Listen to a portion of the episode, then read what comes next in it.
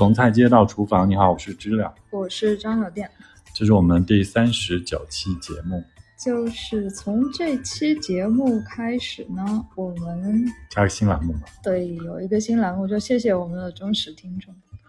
对我我嗯那我先要道歉，我很不好意思，就是上一期录完了之后，我一直忙于各种各样的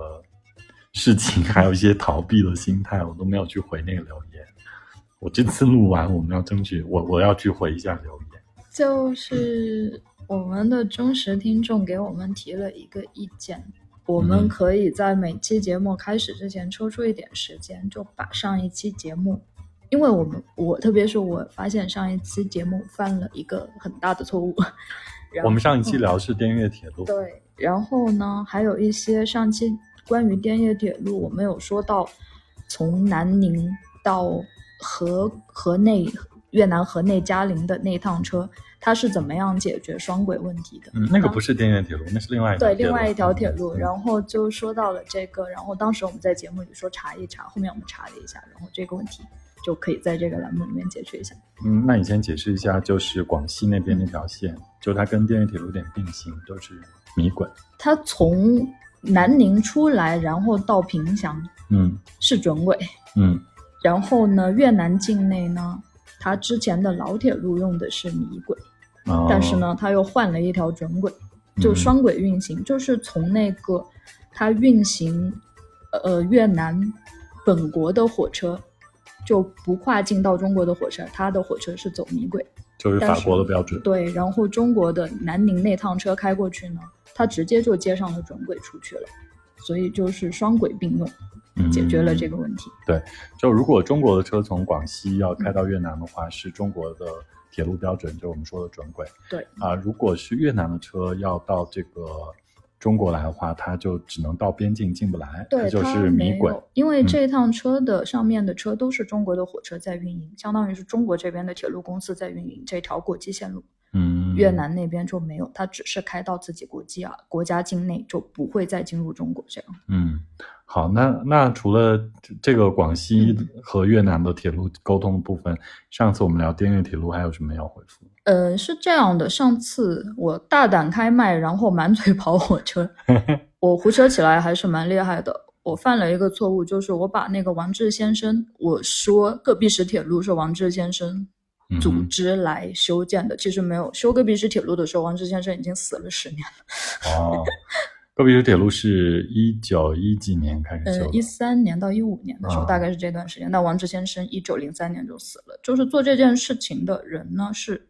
一位叫做陈鹤亭的商人。嗯哼，但是他呢，有点类似于继承王志先生的衣钵，因为他也是那个银行实业家这样的，嗯，你解再解释一下嗯王志先生是谁？就是昆明的钱王街的那个钱王。啊，就是惠泽那边的人，哦，不是，他不是惠泽人，他是弥勒人。弥勒人。对，嗯之前我说错了，之前我说那个王志先生是那个石屏人，其实不是的，陈鹤亭先生才是石屏人，所以这条戈壁石铁路，嗯，我好像有在石屏嗯那个正营看到什么陈始宗祠楼、嗯陈宅、陈家大就是他们宅院哦。家族。对对对嗯，姓陈。对，啊所以就是这个错误把它嗯纠正过来。我、还有一点要提到的，就是上期录节目，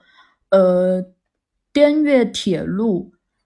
在呃河内到海防段，它出了河内往东走，跨过红河的那座大桥，还蛮有意思的一座大桥。但上次节目我没有想起那座桥的名字，它叫做龙边大桥。嗯，就如果大家去河内的话，可以去那座大桥上看一看。啊，就是滇越铁路延伸过去的，嗯就是滇越铁路的部分。对，嗯还有就是关于这条滇越铁路，其实在地图上是看不到滇越铁路的，它官方名字叫昆河铁路，但是现在嗯习惯性中还是把它叫做滇越铁路，所以可能会有一些混淆。嗯，另外就是，其实我们录完那期节目，我下来嗯也跟小店讨论了好久。就是我我在地图上看到的，呃，昆河铁路嗯其实就是现在滇越铁路的走向。小店说的那个昆河，它其实是两千年之后再修的昆玉河，就昆明先到玉溪，再到河口。二零一四年修通的对，昆这这条铁路其实我们上期的封面不是用了法国人他们修铁路的时候有一个草稿吗？对他们当时呃分了东西两条线，等于是计划走向是对最早的滇越铁路，最后实际上修的是他们计划当中的东线，现在的昆玉河铁路实际上是滇越铁路的西线，对。就是它绕到玉溪这边，走的更平原地区。滇越铁路还是走的更高山一点的，那、嗯就是平原坝子边的山边上，对，可能他们还是有洪水啊什么，呃就是乡绅的各种综合考虑，最后选了那个是的，啊，它并不阻力更大一些。对，就是更容易修吧嗯。反正就是可能在这个上面是这这件修建的上面是难的，嗯但是在某些方面又比较容易。对，技术上来说，往山上走是难修的，但是可能各种阻力让那个穿过平坝的那条线路就最终被放弃了。后面这条线路就基本上变成了二零一四年左右修通的昆玉河。嗯，所以现在我们经常比如说从昆明坐火车去建水，嗯，我们坐的其实就是昆玉河铁路，然后我们呃坐坐如果坐高铁去蒙自的话，现在又是另外一条蒙嗯。呃铁高铁，就是昆明到弥勒再到蒙自。对，啊，这两条铁路是都是相对独立的铁路，跟滇越铁路全都不一样，因为滇越铁路现在没客运，我们对，基本它是个历。史概念了对对。对，嗯好的，那就上一期节目的扫尾到这里。嗯，那我们这一期要来聊一下菌子。对我们这期节目，其实每年一到，甚至五月才到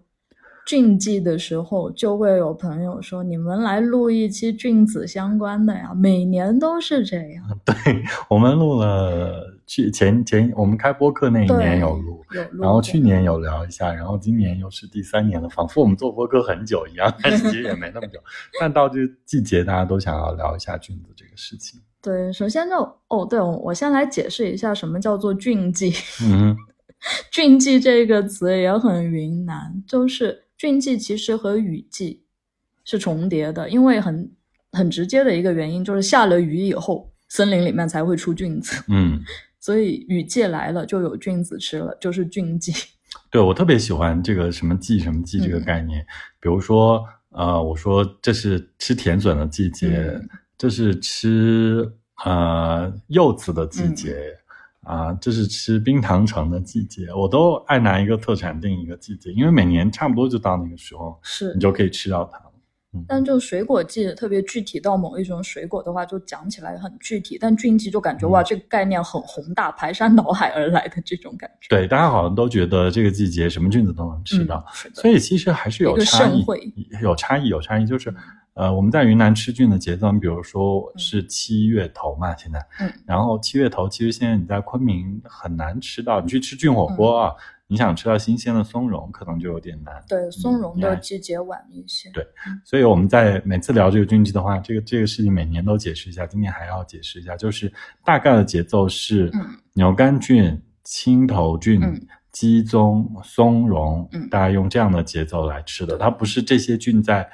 呃一瞬间全部突然都涌出地面了，它还是在有个先后顺序不。同的海拔、不同的地区慢慢的涌出地面，然后运到昆明这个地方可以吃。对，在昆明的话，有一个特别明显的，就是像那个鸡枞和那个干巴菌可能是穿插在里面，但是有一个特别明显有交接的，就一潮一潮的，是牛肝菌在前，牛肝菌落潮差不多以后，就变成那个青青头头菌的盛会，这样。所以最近是牛肝菌季。对，就菌季里面又细分了好多小的季节，最近是牛肝菌季节，还没有到青头菌的季节。嗯，那我们为什么会说菌季这个事情呢？是其实我们这次要呃那个中信出版社找我们，他们出了一本那个菌子的书，叫《菌中毒》，是昆明一个艺术家对，呃聂荣庆聂先生写的书，然后先再介绍一下这本书，我们也顺便聊一下菌子。就是我们现在这期节目呢，其实就相当于给这本书来做一下宣传，对擦边宣传，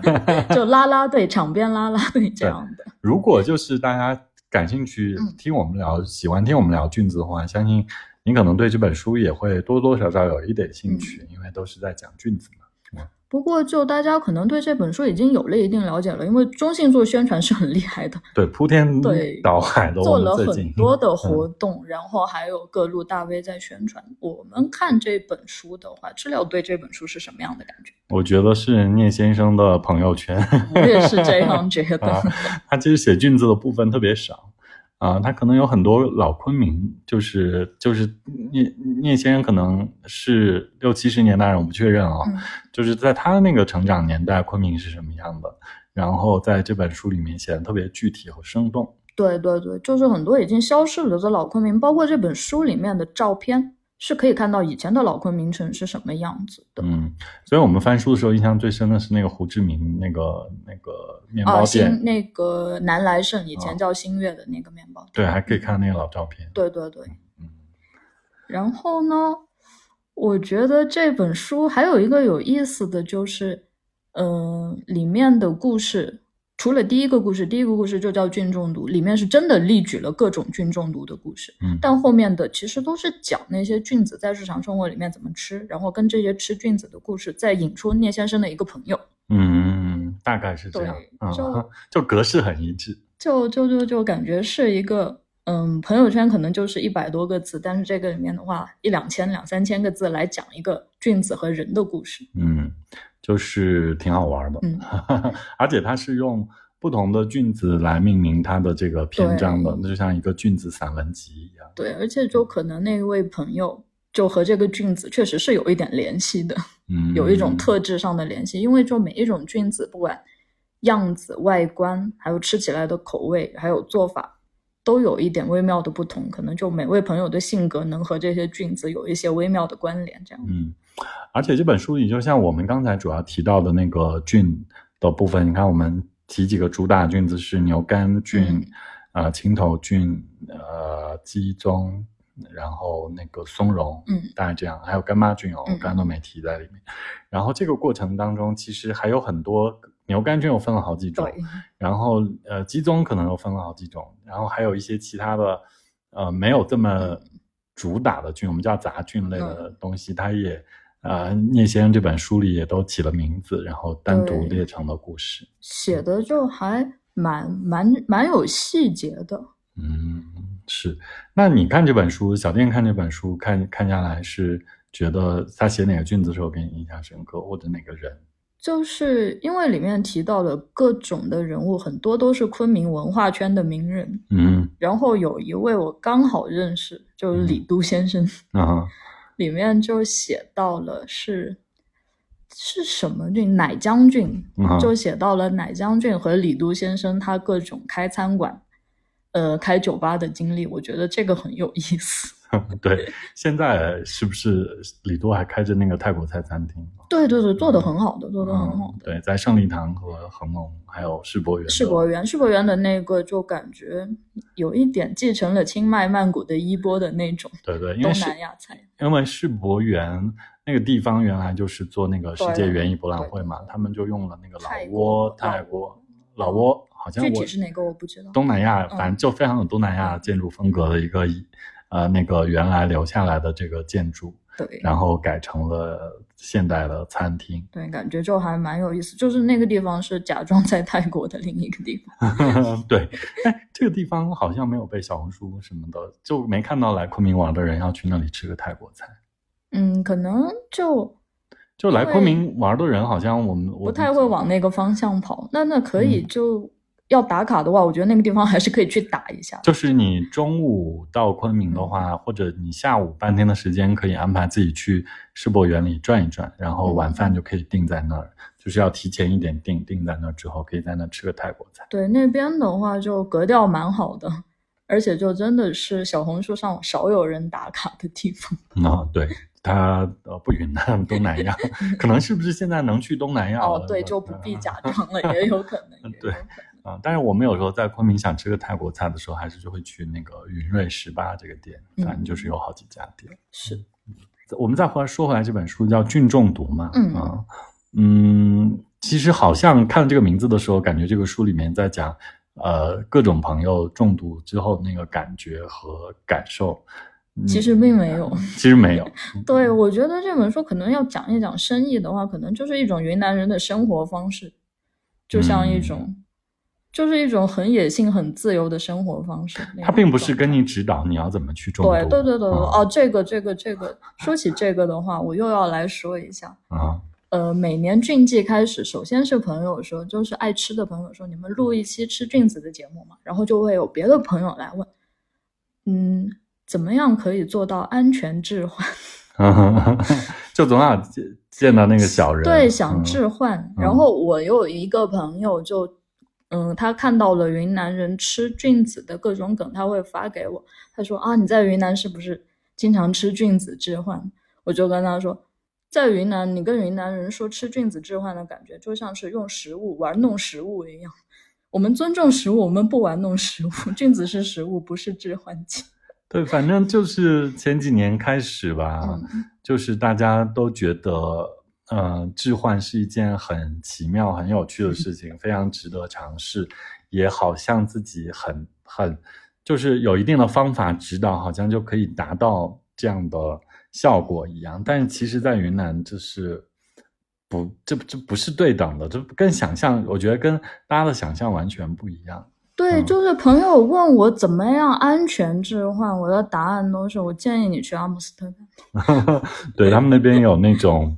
定量的，对，就荷兰人农业很厉害嘛，嗯，就荷兰人能做到的就是置换的各种物质分析清楚以后，你吃多少能置换，这个我们云南人做不到的。我们云南人就是吃了以后啊中毒了，去医院打针水，而且是一种玄学，怪自己，就是也不是说怪没炒熟。对怪没炒熟，但是你说你炒到什么程度可以达到这个置换的效果？你让它再复刻一次，对，其实呃我们在差异，性会很大的。而且我们在云南的朋友们，嗯嗯，就是这些土生土长朋友们，他中过一次毒之后，你再让他去复制一下他中毒，他绝对拒绝。对，你要折磨他吗。他根本不想再中毒一次，他怎么会觉得这是一件有趣的事情？我今年吃完了，明年还想尝试吗？不是，他今年中毒了，明年再中毒，可能是因为他单纯的馋那个菌子的味道，不小心在某个环节复刻了一下，但是可能那个感受也是不一样的。对，嗯，所以菌中毒，首先我们讲这是一个呃不舒服的事情。对，就是回到菌中毒这个事情本身上，它真的就在云南吃菌子中毒。就呃，菌中毒的话，其实分成两种，像吃那个见手青中毒的，确实它有神经毒性，会致幻，但是呢，它更严重的是肠胃毒性。嗯，就我经常讲的一个劝大家不要吃见手青中毒的事情，就是你可能看见一条龙很开心，但是看见龙的前提是你抱着马桶呕吐的时候看见一条龙飞出来，你不会觉得舒服的。而且就是不是每年我们都说我们大家接到那个卫健委的短信，嗯他就会告诉你你那个不要乱吃野生菌，对。你要安全的吃它，是因为有一些野生菌它产这个毒素，就会死人。它是损损伤肝脏的。或者什么就是内脏的一些器官呢、并且它是不可逆的。有一个中毒的叫做什么腹横纹肌溶解，嗯，那个就是没有救，完全没有救，花钱都抢救不过来的。对，所以就是这两年不是很越来越怎么的流行起来，就带着大家上山去采菌嘛。嗯然后啊、呃其实我前两年也都跟你老不是一起有这个采菌嘛。我们的其实过程当中是一个体验，嗯就是我是觉得我们采的菌这些东西，我们看看就好了，一定嗯不要吃它。对，因为你在野外采的东西，有时候你即使有再强的这个嗯辨别能力，你毕竟不是一个分类学专家，大家都靠经验来的。再说，你就这么每年采一两次，你跟那种当地人常在那里采、常在那里吃的人的经验还是不同的。对。所以你采回来的菌，你觉得它是没毒的，你还把几种混在一起一起炒吃了，那可能真的是要冒着生命的危险。对嗯。这个的话，我就要再来插播一下《菌中毒》这本书里面，就是聂先生写到的一个故事，我看了以后还蛮感慨的，是在青呃青头菌那个故事里面，嗯就说他有一位朋友的爸爸是德国人，各种原因就留在昆明生活，五十年代、六十年代、七十年代都在昆明生活很长时间，到八九十年代的时候呢，就回到德国。德国就有很多森林啊，欧洲森林里面有很多蘑菇。他就出去森林里面的时候，就以他在云南生活的经验，发现了青头菌，就觉得青头菌在云南非常安全、非常好吃的东西，但他就吃完以后就中毒，然后就去世了。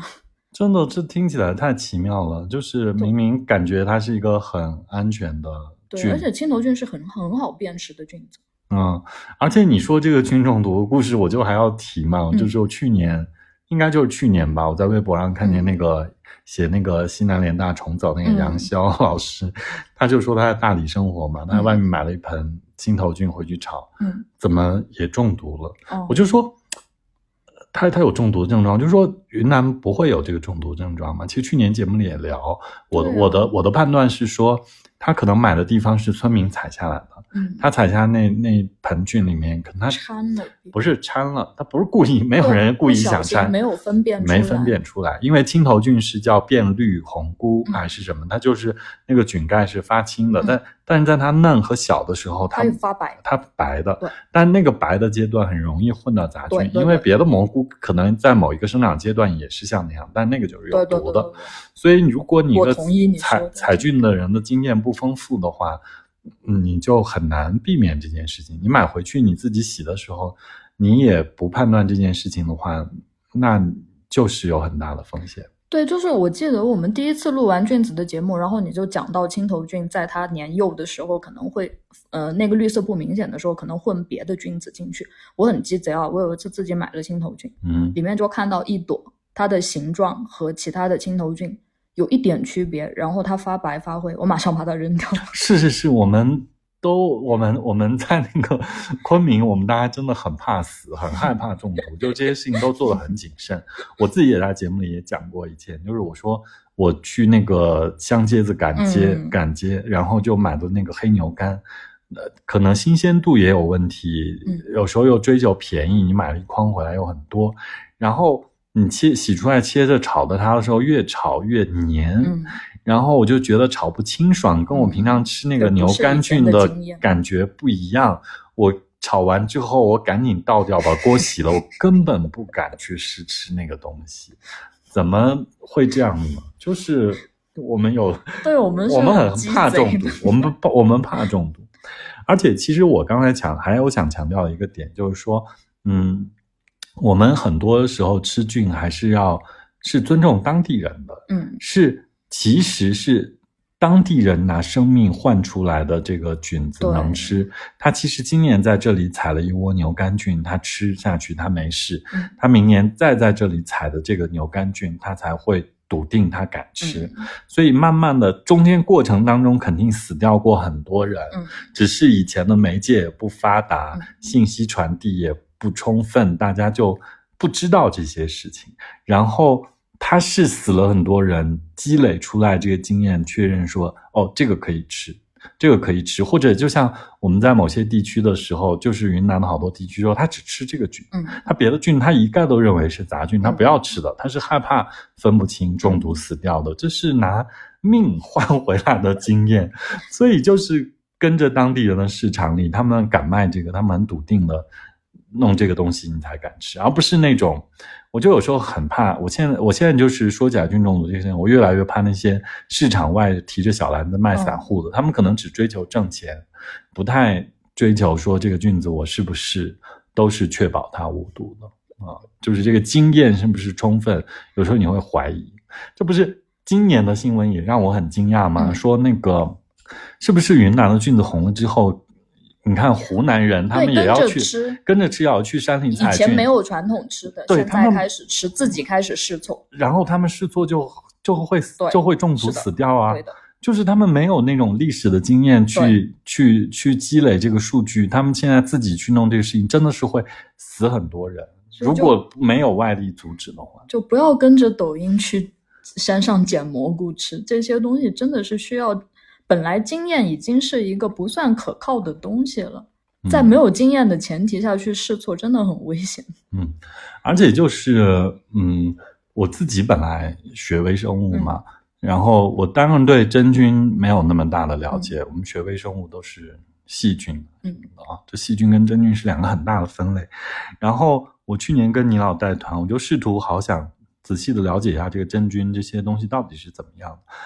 我真的要还是我去年节目里应该也说过，我今年还是要说，这是一个很复杂的系统，哪怕是一个专业的真菌分类学家，他都很难以辨别这些野外蘑菇到底是什么种。对，就有时候我们拍个手机拍个照片，可能就能认个植物，嗯啊、从它的树叶跟花朵的这个样子，你可能能把植物归个类、分个类，叫出它的名字。但真菌蘑菇就没有这个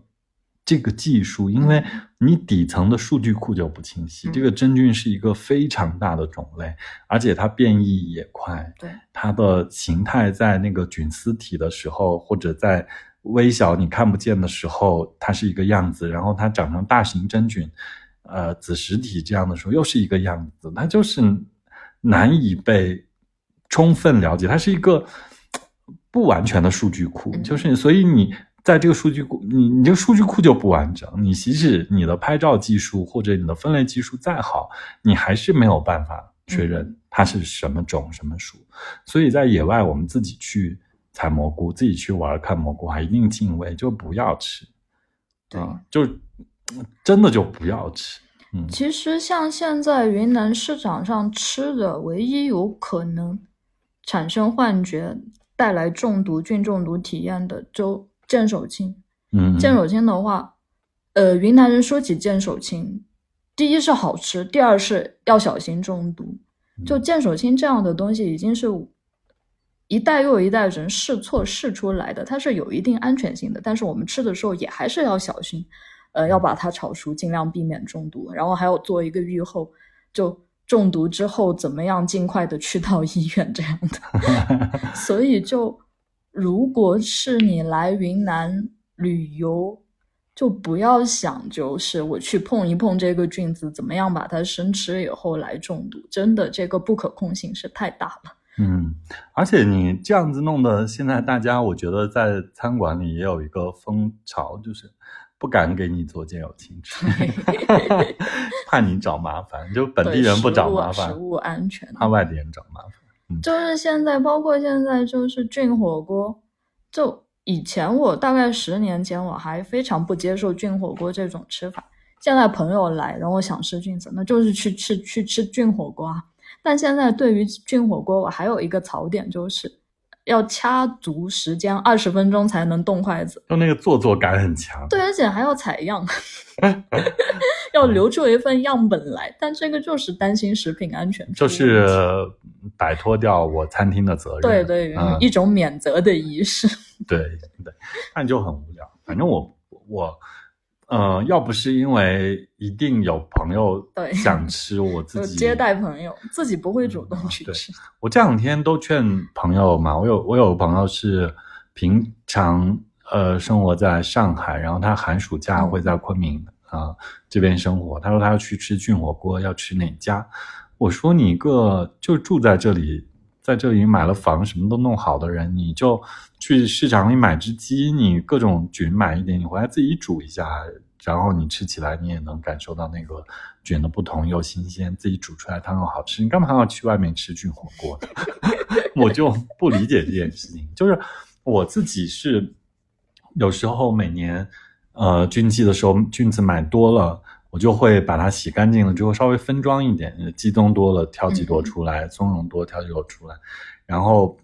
青头菌有时候买多了，炒一份也吃不完，就挑几朵出来，冻在冰箱里。我冬天的时候可能就煮过鸡汤，然后把这些冻的菌都丢进去煮，也挺鲜美好吃的。反正就不屑于去外面吃 菌火锅，反正是菌子是好吃的食材，所以就鸡汤煮一煮，其实也蛮好吃的。啊。不过还是说回来菌中毒啊，嗯，啊，小店你有没有什么特别的经验，说周围的朋友有中毒的这个经历和状况是怎么样？我爸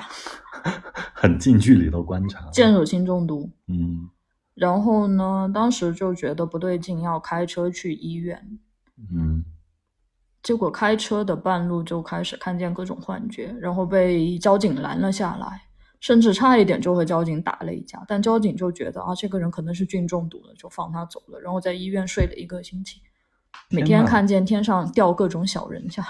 那确实是看小人。但是就是可能就我发现现在的就新媒体时代，大家就听这些稀奇古怪的事情，都捡着那些有意思的部分来吸取。但同时，我要强调，中毒在医院打吊针这七天非常难受，肠胃非常难受，而且就是菌子中毒这个事情是没有特效药的。我问过那个急救科的医生朋友，他我以为云南每年夏天会专门备这些菌子中毒的特效药，他说没有的，就是打生理盐水，让你的症状慢慢减缓，没有别的。嗯，这个还是能救的菌中毒，不能救的菌中毒的话，就真的没法救，可能还要透析。嗯，透析能救过来的，那都是命大。那就肝脏啊损伤，对对对，那不可逆的。可是你爸中毒，你没有跟着吃吗？那一顿我没有吃，然后第二年就，呃，我之前给企鹅大概一二零一六年的时候给企鹅吃鹅指南写过一篇菌中毒的稿子，在里面提出一个理论。现在这个理论哦，我很爱就是，呃，就张嘴乱说很多理论，但现在这个理论。我偶尔还看到会有人引用这个理论，其实是没有什么支持的，就是胡扯的。就是我的理论是一个人他在一生中吃菌子的中毒的是有一个进度条的，可能他上一次中毒已经消耗掉百分之五十的中进度条，但别人还有百分之九十，所以下一次再吃的时候，他可能别人都没有事，然后但是他又中又有中毒反应了。那个是第二年，嗯，就我爸那次中毒进医院的第二年。那年刚好是世界杯，然后那天晚上是世界杯决决赛完了之后的第二天，嗯，然后呢，我们那天晚上吃了菌子，是一盘菌子，我和我爸我妈都吃了，嗯，我们都没有睡，我已经躺在床上了，嗯，然后我就发现我爸好像坐在客厅，电视也没有打开，就坐在那儿，就一直在等待一个什么东西，嗯，结果后面已经半夜十二点，他还敲我的门说。世界杯决赛怎么还没有开始踢？所以是他有中毒了，你没有中毒。是的，所以我就说他可能进度条已经消耗的就只剩百分之五十了。天呐！但是我反过来我要跟你解释，就是我一样有个朋友，他去年嗯去朋友家吃菌子，然后是朋友妈妈做炒了很大一盘，就是见友情，很好吃，然后就他中毒了。嗯，最后我们来总总结原因，他自己总结原因是因为。他吃的特别多，哦，那一大盘子可能大部分都是被他吃掉。也有可能，也有可能，我爸是很爱吃见手青的，可能我也我可能就随便吃了几块头这样的。对，数量上的对对。所以我还要讲我一个菌中毒的朋友的案例，是嗯，也是很资深的昆明人吧，在昆明生活很多年了。他大概是因为我我我。我我我我觉得我也分享过，但我每年还是可以分享这个事情。就我们在昆明买菌子，就有一个常规是说这一篮子这一筐子你都买走，组团买掉。他他他不兴给你挑，或者你不兴只买，价钱可能给你好一点，但是要全部买这一顿的分量，因为它损耗的确也大哦，他就希望你都买回去了。那大家可能买菌子，你去菜市场看，真的昆明本地人买是一大提兜一大提兜的买回去的。那他们买回去了之后，他可能就得连续吃好几天。嗯，他这连续吃好几天，就比如他第一天吃这个健小青的时候，他就没事。嗯，他可能吃到第二天、第三天的时候就开始中毒，因为健小累积健小青这个毒素是会累积的啊。它就是你。吃一点可能是没事的，你稍微不注意吃多了，嗯，你可能就有中毒反应了，这是让人很难受，并且你也没想到你昨天吃的那个量还累积在第二天，其实你身体没有那么快，对你身体其实没感觉了，但是新的毒素累积进来了，量变引起质变，你还是有中毒反应，这真的很难受。就。就这本书里面，我们回到这本书，这本书里面也说到一句话，我觉得这个是一个云南人的共共识，嗯，就是就算自己没有中毒过，身边肯定有认识的人中毒。对我，我身边认识的中毒的朋友，就是他连续就是好几年都中毒。反正我我认识他十年，可能他这十年里有三次中毒，但还是要吃。对，还是会吃，就是每年到这季节还是会吃，其实每年都要小心一点，不要犯去年相同错误。比如我印象当中，他有一年是吃剩了他菌子，没有舍得倒掉，然后回锅热它的时候是用 微波炉热的，没有用炒锅，就可能着了。然后再一次是吃的量太大了，然后他每次都避免这些，比如他用微波炉热，他以后再也不会用微波炉。可是没想到下一次是因为吃的量太大，就是有这样的状况。就知道自己中过毒，有可能再中毒。对中毒这件事情是要尽量避免的，但是还是要吃这个菌子，就是对这个菌子是真的爱吃。就还是我刚才说的，就我们不玩弄食物，我们是尊重食物，就不是把菌子当做一个置换的工具来吃。对我们对于它工具的定义，就是因为它好吃，它吃了会让人，它吃的当下那一刻会让人开心，对，而不是带给了另一种生理反应让你开心，不是的，不是让你看见各种小人，你看见小人的同时，你可能拉了满床都是也有可能，大小便失禁 嘛，真的好可怕。嗯，就是吃的那一刻是开心愉快的，对，就是享受它的口感，不是享受它给你带来的幻觉。嗯，真的，我算过一笔账，就是去阿姆斯特丹玩一个星期，可能也和在急诊躺一个星期价钱差不多，价钱差不多的。嗯，所以就呃呃，我们在节目里，还有我们特别爱在微信群里强调这个事情，我们还是希望大家能够享受到菌吃下去那一刻的愉悦感，你不要去追求它给你带来的后续的这个反应。嗯，对，然后我们我觉得我们也没有什么姿态去让大家不要嘲笑那些菌中毒的那些症状，但其实如果设身处地的换个角度去想想，如果是自己中毒的话，真的很难受。一方面难受的同时，又做出了一些好笑的事情，别人要来笑我。嗯，是的，所以就是 就。蛮蛮蛮可怜的，其实这种中毒的人就是是不舒服的、难受的嘛啊。然后特别是我们身边的朋友，不管你爸爸还是我的朋友，其实，哎呀，你又觉你你你一方面就觉得怎么怎么会这样，另一方面你也很想帮帮他，其实你也帮不上他什么忙，他得自己扛过那一段，可是他自己也是觉得怎么气自己是这样子，对吧？就是或者就反正就心里面很不舒服。所以吃菌还是要小心。对对，就把它当做食物来尊重的吃。所以最后我们再聊一下，说小店，你今年有什么吃菌计划吗？我今年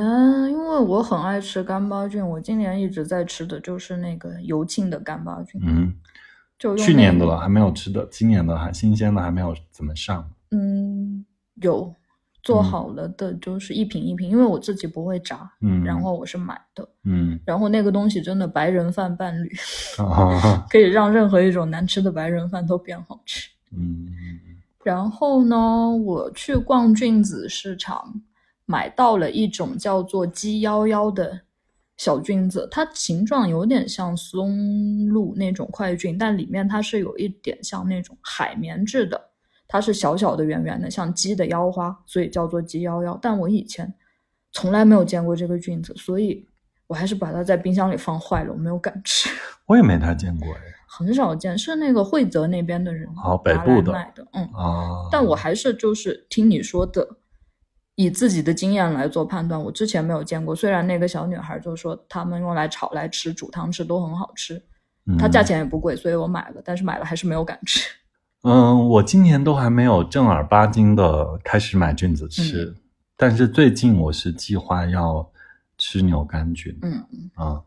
就是，可是我跟你讲，就是我我在昆明市场上发现了一个现象，嗯，就是市场上现在大部分的牛肝菌都又瘦又扁，嗯，那个菌帽又很黑，又开的很大。然后它又充满了虫道，我觉得说其实品质不好，品质不好，好品质都卖出去了，好品质都被外地朋友，比如说那个耶伦吃的那个餐厅买走了，拿去耶伦吃了，我们自己本地真的很难吃到很好品质的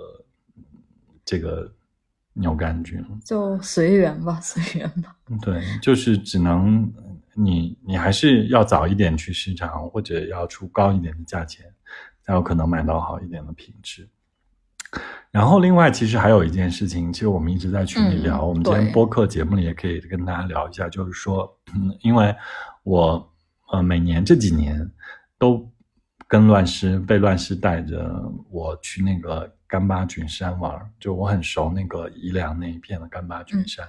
我们在群里说，是我们到八月底，大概八月底吧，那个时候干巴菌才会有大量上市。然后我们可以约着在当时在昆明的朋友挑个周末，我们可以有一天的时间，呃，就像线下交流一样，我们可以去那个干巴菌山。采一点点干巴菌够我们当时吃就好了，然后我们去吃 特别新鲜的、马上采出来的干巴菌。呃，它它有两种吃法，它它一种是可以炒吃，给你马上炒；还有一种它可以凉拌刺身的那种感觉。干巴菌刺身。对对对对，这个那个非常值得，我觉得很酷。其实我这几年每年大就到八月底的时候，我可能就会跑那菌山吃几。而且我们这个团的初步的想法的话，就是第一可以上菌山去体验采菌，第二次是个美食团，主要是个美食团，餐标很高。对，因为干妈菌很贵啊，就是你可以吃到会吃的很好，新鲜的干妈菌这是很难得。然后周边一些有意思的地方，我们也会去一下。就是完整的一天不用住，那我们早上出发，然后晚上回来。就以昆明为中心走一下，对，就先预告一下，如果朋友们有兴趣的话，可以加一下微信，嗯，加蔡姐微信，然后到那个群时间安排安排。那也不是，我们也很难那个，反正我们到时候在群里事先可能一个礼拜对确认一下这个。就我们 flag 立在这里，就希望能 能把这个团做成。对，因为我之前在群里放炮说要弄一下这个事情，我觉得它很有趣嘛，因为。呃，我连续几年都会带朋友去啊。我第一我第一次带我那个带别人去带我爸妈，然后后来有昆明的朋友去，我觉得大家体验都很好。对，我也去过那个菌山，就可以看到娇生惯养的干巴菌。嗯，对对对，娇 真的是娇生惯养，但是很好，对，很漂亮。就你可以边采的时候边吃几个生生吃生的，然后体会那个就是那个味。味精、氨基酸的鲜，然后它再加点酱油跟盐拌一下之后，那个又更鲜美。嗯，然后炒过之后质感又不一样，就很肥嫩，又很很值得那个地方。嗯，好的。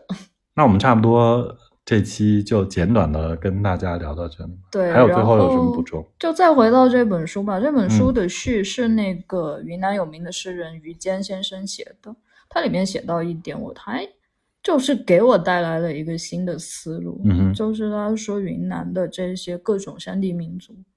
他有各种巫术相关的东西，然后写下了气势磅礴的各种民族史诗。然后于坚先生在那篇序言里面就假设，就说这些文化民族的文化和菌子是分不开的。嗯，为什么呢？这之间的关联？呃，那还是回到这本书的名字，它叫做菌中毒嘛。就可能那些巫师确实是在一个中毒之患的状态，然后达到了那种和神和自然交流的状态。嗯嗯，所以就还是回到，就菌中毒是一个云南人的生活方式，就不一定是真的要去中毒，但就是，呃，就怎么说呢？云南人的精神里面就有一块小小的森林，是一种可以吃了菌以后中毒，然后。有点疯、有点奔放的那样的一个角落，嗯，或者这样理解说，嗯，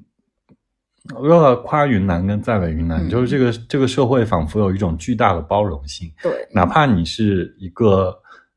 性格特别奇怪的人，跟主流社会格格不入，大家也都可以像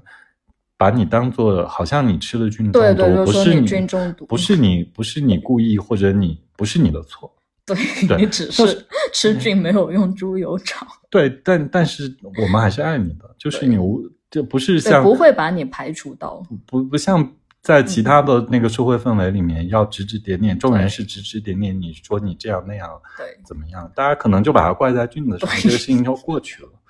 就是另一种非常可爱的包容性。对对是，好升华，哪怕对 菌中毒也是一种接纳的。是的，是的。这云南迷人的地方，就像我们在这个季节吃到野生菌一样。嗯，那好的，这期节目呢就到这里。嗯，我是知了，我是张小店，拜拜喽，拜拜拜。